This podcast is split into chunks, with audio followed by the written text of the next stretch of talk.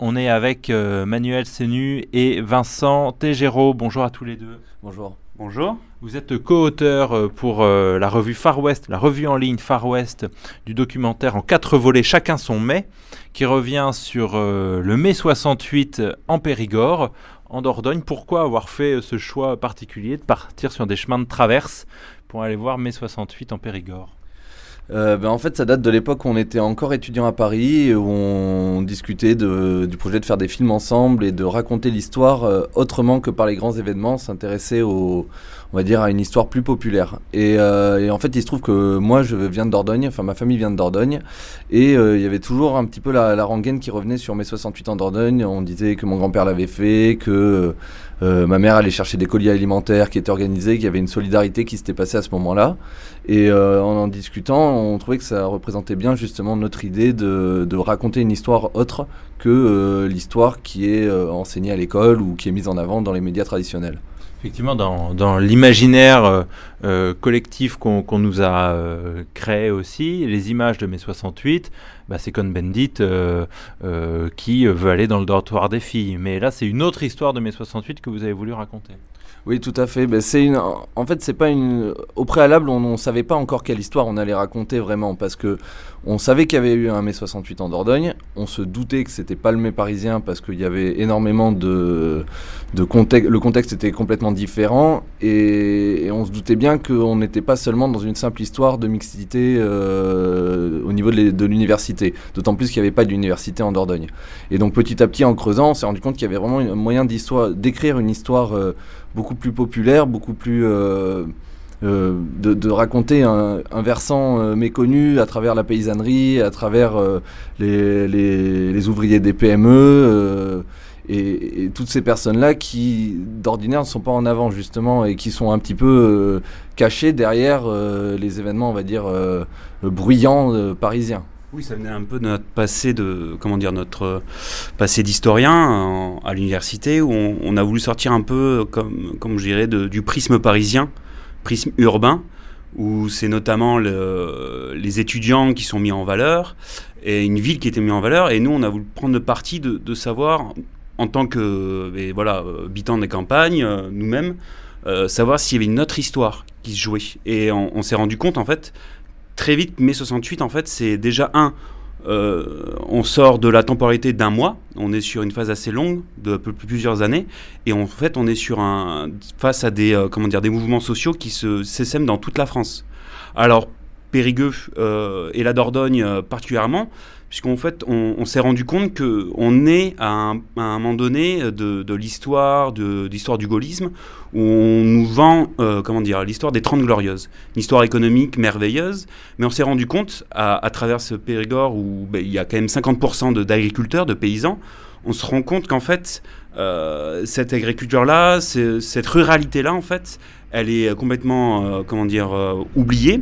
Et en fait, c'est une France oubliée qu'on avait envie de raconter. En fait, la France des campagnes, la France qui ne, entre guillemets, ne marche pas, qui perd par exemple 25% de sa, population, un département qui n'a pas d'université. Finalement, c'est un département qui n'a pas d'avenir. Et mai 68 est là avec notamment euh, les étudiants et les étudiantes, parce que c'est un des points intéressants de ce documentaire, de notre feuilleton documentaire, c'est on s'intéresse à la question des femmes, puisqu'elles sont à la pointe de, du mouvement euh, lycéen et à la pointe du mouvement ouvrier, entre guillemets, avec 70% d'ouvrières euh, parmi les ouvriers de toute la Dordogne. Et on avait envie voilà, de raconter comme disait euh, Manuel, d'une autre histoire, un, petit peu dans, dans, ces coulisses de l'histoire, parler de la, à travers la, petite histoire, de raconter la grande, en fait, euh, sortir des grands personnages et rester sur euh, des histoires du Sud-Ouest racontées par des gens du Sud-Ouest, en fait. Alors, ce documentaire sur, sur la revue en ligne Far West, chacun son mai, effectivement, elle parle beaucoup de cette ruralité qu'il y avait donc et qu'il y a encore en Dordogne, bien sûr, mais à l'époque, pour, pour peut-être expliquer comment c'était, l'un des agriculteurs qui a vécu cette époque témoigne dans votre documentaire, euh, et dit euh, tout simplement, on n'avait pas l'eau courante, ce qui paraît aujourd'hui peut-être euh, assez dingue à croire, mais voilà, il y a 50 ans, en 68, en Dordogne, dans les campagnes, on n'a pas l'eau courante, Vincent Tégéraud. Oui, en fait, c'est ça, c'est que c'est ce qui explique déjà au début qu'il y a une, une différence, décalage entre le mai 68 parisien et le mai 68 périgourdin, c'est-à-dire qu'il n'y a pas les mêmes problématiques. On est dans une, comment dire, une société qui est de subsistance, où on essaie de survivre. Alors on va pas, euh, comment dire, euh, grossir le trait, mais euh, on s'est rendu compte que dans certains livres, certains historiens parlaient encore de terre, enfin de, comment dire, de, de, maisons à terre battue. Alors voilà, on veut pas grossir le trait, mais se dire que on est dans une détresse économique à l'époque, et surtout les, les paysans à l'époque, et c'est actuel, hein, c'est-à-dire qu'ils se battent déjà contre l'Europe, contre les quotas puisqu'en fait, ils n'arrivent pas à, comment dire, à survivre à travers leurs petites exploitations. Et le pouvoir gaulliste et le pouvoir euh, européen euh, les force à, comment dire, à rentrer dans l'ère de l'industrie euh, agricole. Et un point intéressant en Dordogne, c'est qu'on est sur une, sur une paysannerie très fragmentée, avec des petites, petites exploitations. Voilà, on est dans la subsistance et on n'est pas dans, dans, une industrie. Et, et ben, les paysans, qui est quand même une corporation qu'on peut toujours classer entre guillemets euh, plutôt conservatrice, traditionnelle, plutôt entre guillemets à droite, et bien qui va se réveiller et pour l'anecdote, le seul cocktail Molotov qui est jeté pendant tous les événements de mai 68, ce sont pendant une pendant une comment dire une grève pendant une ah mince une manifestation des paysans. Les paysans sont en colère en fait et euh, c'est un point majeur dans l'histoire de mai 68 des mouvements syndicaux que l'on ne mentionne quasiment jamais. Et euh, c'est vrai qu'on avait à cœur de pouvoir parler de cette problématique, euh, cette problématique du Sud-Ouest, puisqu'on est quand même un pays, et encore à l'heure actuelle, en France, on est euh, dans le Sud-Ouest, l'Aquitaine, c'est la première région agricole. Donc c'est une problématique qu'on était obligé d'aborder et qu'on a été content d'aborder. Comment vous avez pu fouiller cette histoire qui est très peu racontée, mais est-ce qu'il y a beaucoup de documents qui existent de l'époque? Alors on a eu la chance euh, de travailler avec les archives départements de la Dordogne. Euh, on remercie euh, Madame Etchichuri, Maïté Etchichuri, qui nous a ouvert les portes en fait de ces archives où on a pu notamment y voir les fonds d'archives photographiques d'un fonds donc photon de Monsieur Diaz, qui était un ancien photoreporter du Journal Sud-Ouest et qui a reversé à sa mort toutes ces archives, quasiment plus de 3000 photos qu'on a eu la chance de pouvoir étudier, pouvoir fouiller. En fait, c'est vraiment de l'investigation qu'on a fait. C'est-à-dire qu'on a pu aller voir, chercher, euh, raconter ce, ce mai 68 à travers des images, mais aussi du papier, euh, de la documentation, puisqu'on a, fouillé euh, les archives des journaux de l'époque, de la Dordogne Libre, des journaux de la région. On a notamment aussi fouillé les, archives de, des administrations, et notamment des renseignements généraux aussi. Alors, le problème, encore une fois, c'est que euh, le délai de communicabilité est assez compliqué encore.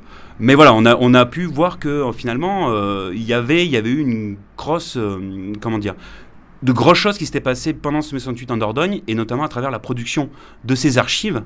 Et en fait, d'un autre côté, pour dire ça, c'est que ce film, pour le rattacher à ces archives, c'est qu'on a voulu en soi raconter une mémoire ce que disait euh, Manuel, euh, on en parlait, on discutait, c'est lui qui m'en parlait, c'est que euh, le but, c'est quand même aussi de raconter la mémoire de ce mouvement syndical, puisqu'on est avec les 60 ans après, enfin 50 ans après, pardon, on est avec les, derniers représentants en fait.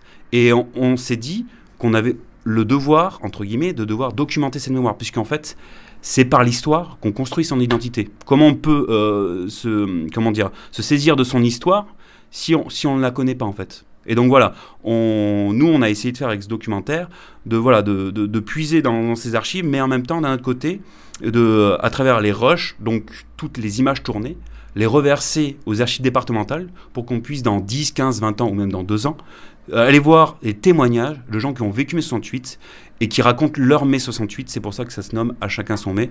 Voilà, qu'on puisse comprendre un petit peu ce, phénomène qui est un peu complexe, qui n'est pas euh, ni tout blanc ni tout noir. Euh, on, essaie à travers notre, voilà, nous deux, anciens historiens, réalisateurs documentaires et notre collectif, les, les Dockers, essayer de parler de l'histoire de façon accessible, mais en rentrant dans la complexité.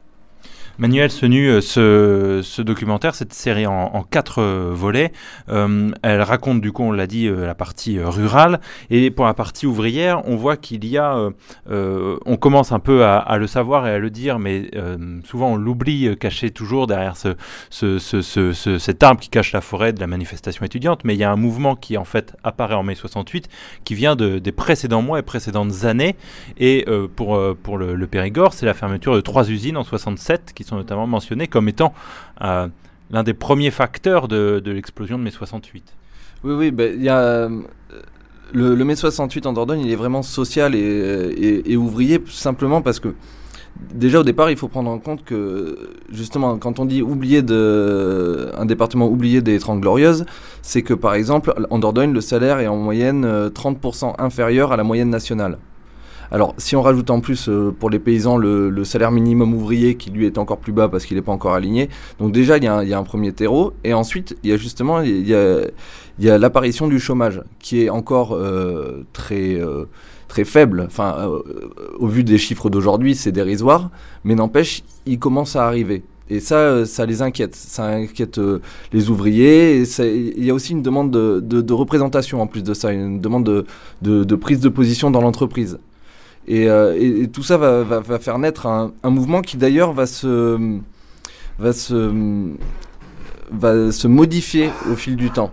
C'est-à-dire qu'on commence vraiment sur des, des, revendications euh, au niveau des salaires, euh, des, revendications qu'on pourrait appeler vraiment sociales, et petit à petit, on passe vers des revendications beaucoup plus politiques, c'est-à-dire sur la place de l'ouvrier dans l'entreprise, et quelque chose qui va être aussi repris ou qui avait plutôt été initié par les lycéens et qui, qui, va germer à peu près au même moment, c'est-à-dire que les lycéens eux aussi vont dire nous on veut participer à la vie de l'établissement. Et ce qui va se faire avec les, euh, les, conseillers, les, euh, les délégués d'élèves. Donc c'est c'est vraiment il y, a un côté euh, double, c'est-à-dire à la fois un côté très très social, très très prosaïque de dire ben on veut juste vivre mieux et en même temps, il y a quelque chose aussi du. Euh, mais en même temps, on veut pouvoir dire notre mot, avoir notre mot à dire euh, sur la manière dont on pourrait vivre mieux. Oui, c'est vrai que c'est l'un des mots-clés enfin, de, de, ce mai 68, et même pas seulement en Dordogne, je trouve, c'est, qu'on, c'est la prise de parole en fait.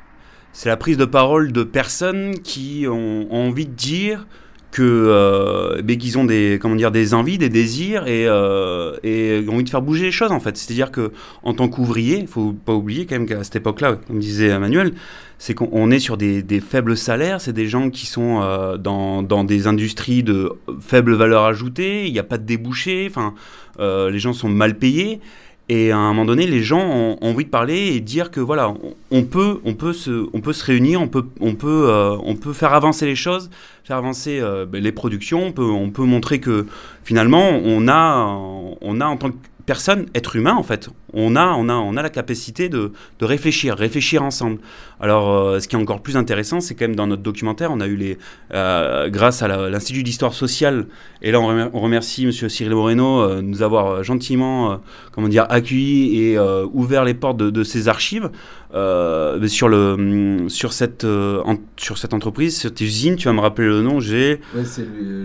en fait, c'est l'usine Bata parce qu'il y, y, a une deuxième caractéristique en fait à la, à la Dordogne, c'est donc très paysan, mais donc majoritairement paysan, c'est pas non plus un département ouvrier, mais euh, ce qui est au niveau des entreprises, c'est un petit peu l'atelier de chaussures euh, de la France. C'est-à-dire qu'il y a beaucoup d'entreprises de chaussures, et dont Bata qui est la plus grosse, et, euh, qui, qui accueille, je crois, plus d'un millier de salariés, si je dis pas de bêtises. on, est, on, est, sur plus de milliers de salariés à Neuvik-sur-L'Île, avec plus de 70% de, de, de, de, femmes, d'ouvrières. C'est ça aussi le, le, côté intéressant de ce, cette enquête qu'on a pu faire, cette investigation, c'est qu'on s'est rendu compte que ben, ils font d'une pierre deux coups, c'est-à-dire que on prend la parole en tant qu'ouvrier, mais on prend la parole en tant que euh, émancipation de la, de, de voilà, de, la femme en fait. On, est là, on prend le pied, voilà, pendant la grève, on prend, on prend la parole, mais dans famille, on va commencer à prendre la parole aussi.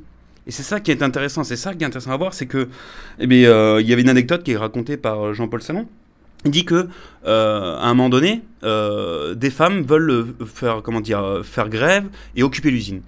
Alors, le, vont voir les, syndicats de la CGT et euh, bah, malgré tout, à l'époque, euh, il y a la CGT, on n'y croit pas en fait à ce que, ce, pouvoir ce que peuvent faire les femmes, à une occupation parce que c'est physique, il faut prendre du temps.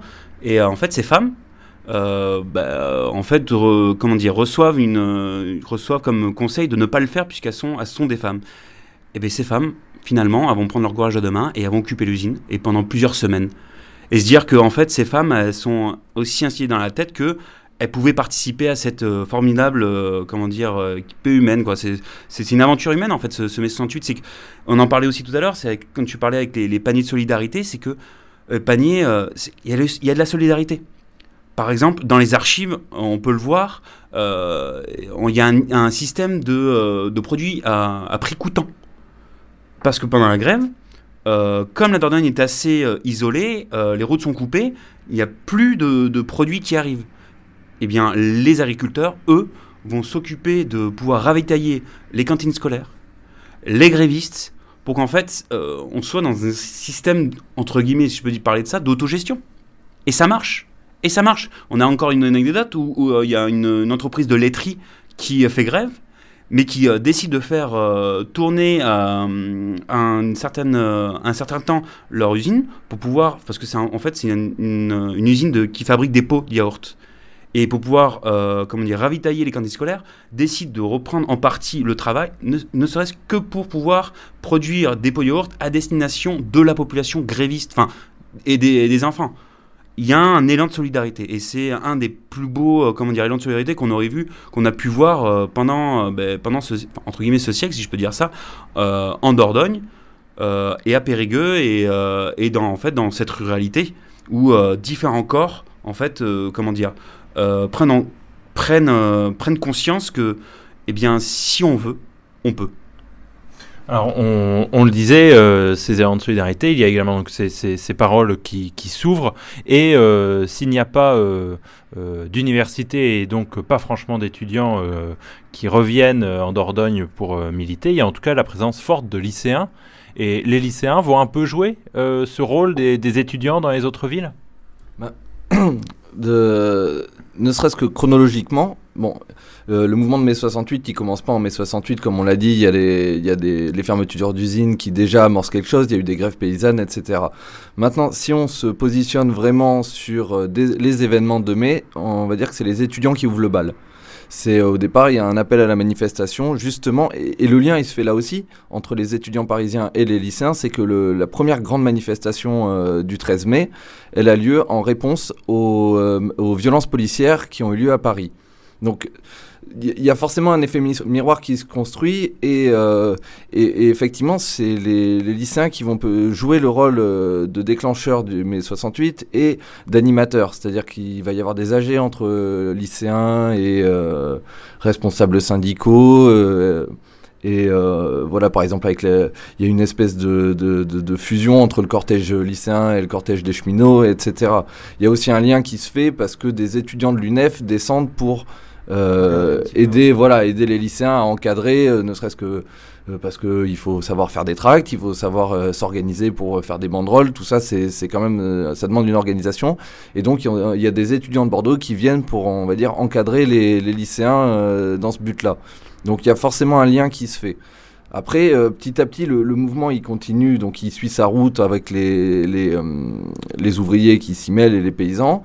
Et une fois que les accords de Grenelle sont pris et, euh, que petit à petit tout le monde retourne au, travail, les lycéens, eux, quand même, continuent pendant un certain temps à se mobiliser, les professeurs, pour euh, euh, pousser un peu plus loin les revendications, justement, vis-à-vis de la participation, et, et etc. Parce que, en fait, c'est ça ce qui est intéressant, c'est que les lycéens, alors encore, on va revenir sur les notes, mais ce sont les lycéennes, c'est les lycéennes qui, en fait, sont le moment déclencheur de, cette révolte lycéenne, qui vont, euh, qui vont, en fait, vouloir, comme l'intégralité de la société et des corps sociaux, vouloir prendre la parole.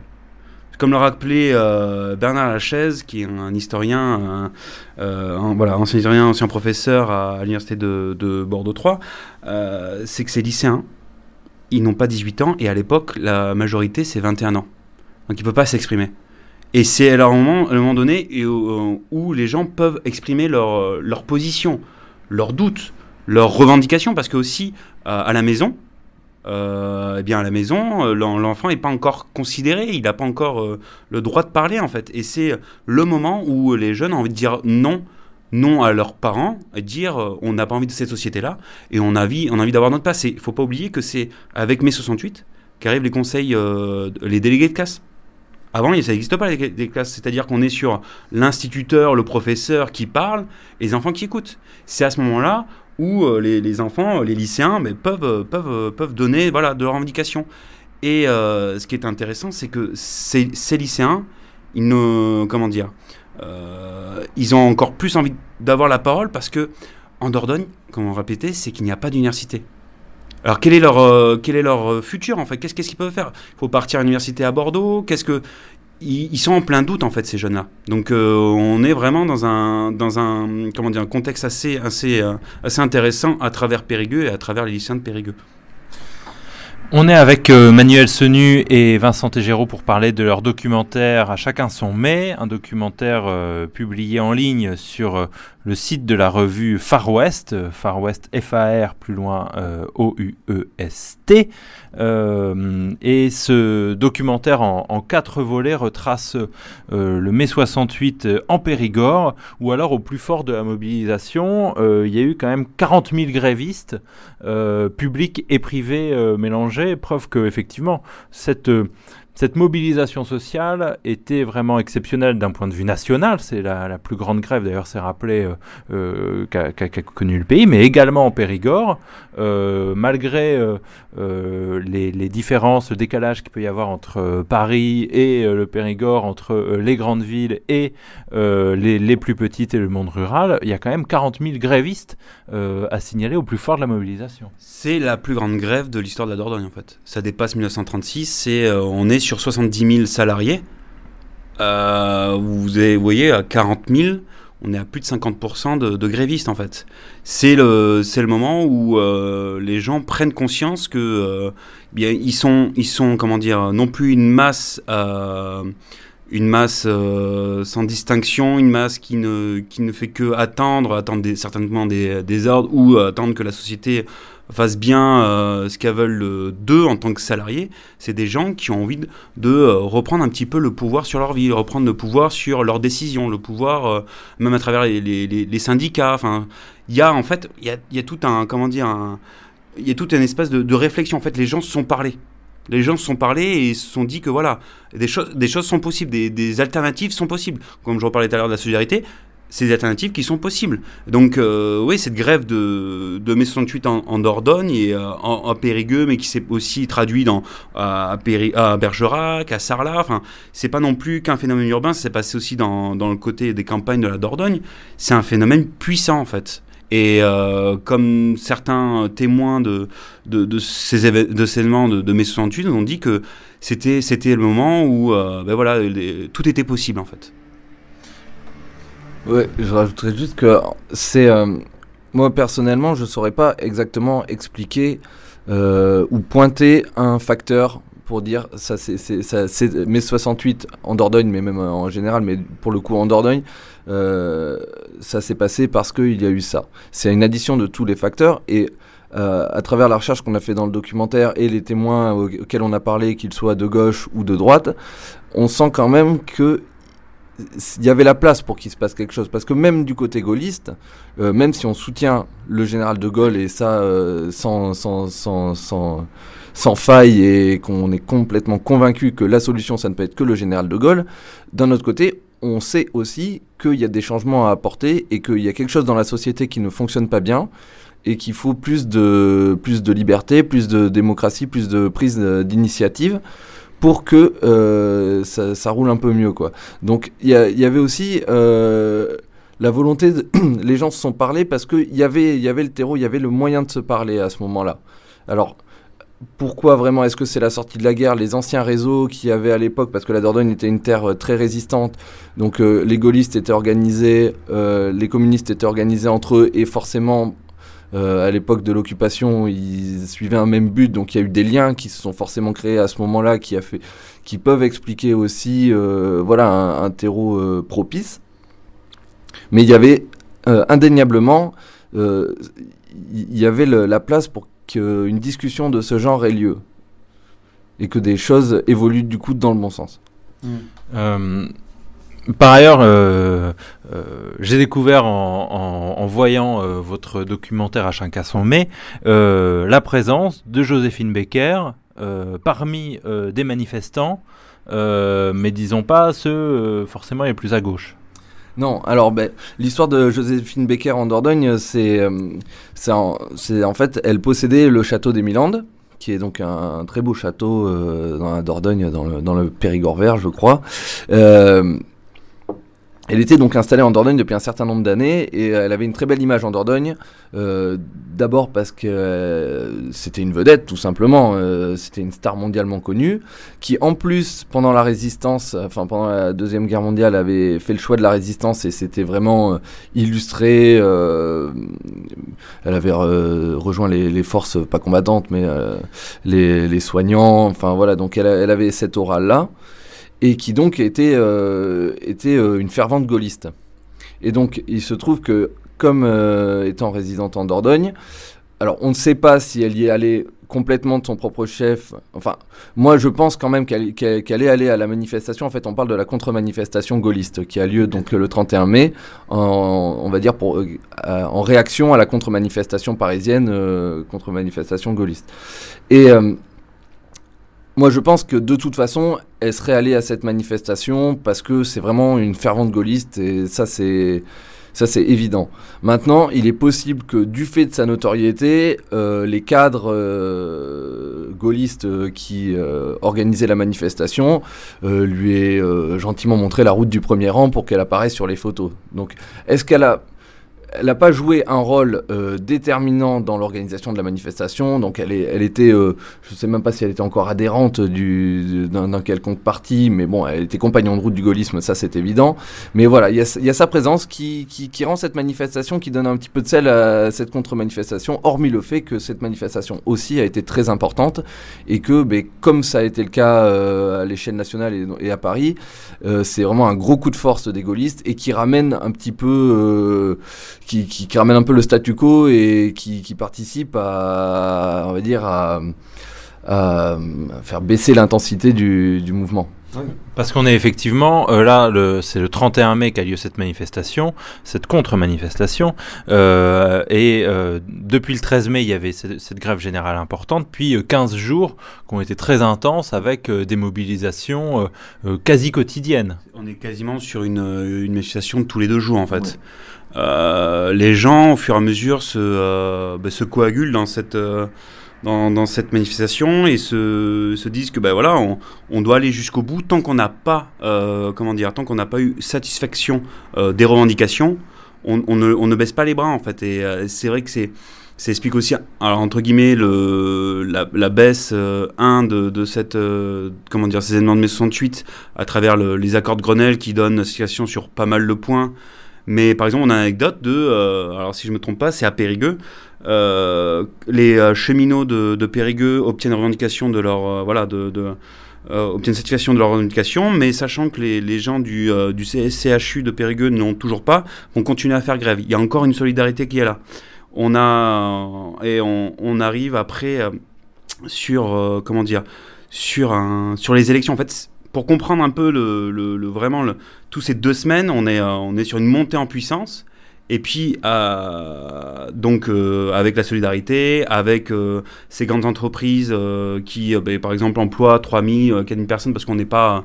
On est sur, des, sur les plus grosses entreprises, en fait, et ils, ne peuvent plus lâcher, en fait. À ce moment-là, on peut plus lâcher la, la grève, puisqu'en fait, c'est du, qui tout double. Et comme on parlait juste avant, c'est que c'est la, la du 31 mai qui remet un peu le, le, comment dire le, le à ça puisque euh, 31 mai avec l'utilisation de ce symbole en fait qui est Josephine Baker parce que c'est un symbole du gaullisme. On, a comment dire aussi la comment dire l'arrivée de, plusieurs forces euh, comme euh, les gaullistes mais euh, par exemple des gens que ce soit du, PSU il y a, un peu aussi des, gens de du Parti communiste aussi qui pensent que ça va un peu trop loin pour que ce soit clair, en fait, c'est que le, le PSU euh, local. Euh, Parti Socialiste Unifié. Le Parti Socialiste Unifié, en fait, s'allie localement avec plusieurs groupes pour faire, en fait, entre guillemets, cesser euh, ces, euh, ces, manifestations, puisqu'en fait, on a envie d'un, entre guillemets, d'un retour, à, retour à l'ordre.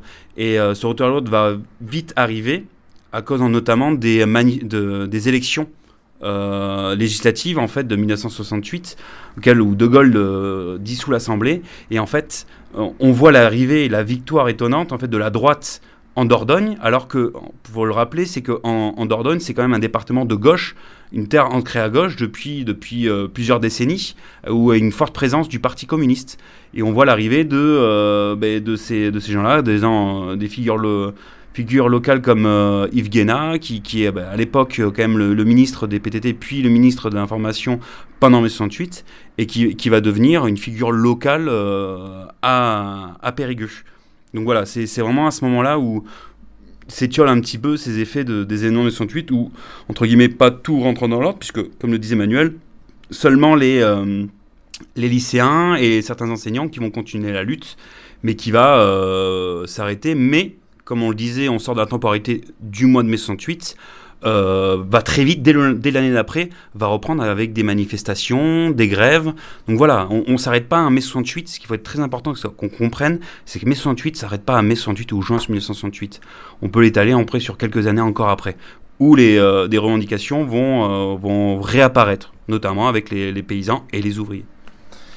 On vous remercie, Manuel euh, Senu et Vincent Tégéraud. On rappelle le nom de votre euh, documentaire euh, vidéo à voir sur le site de la revue Far West. s'appelle À chacun son mai.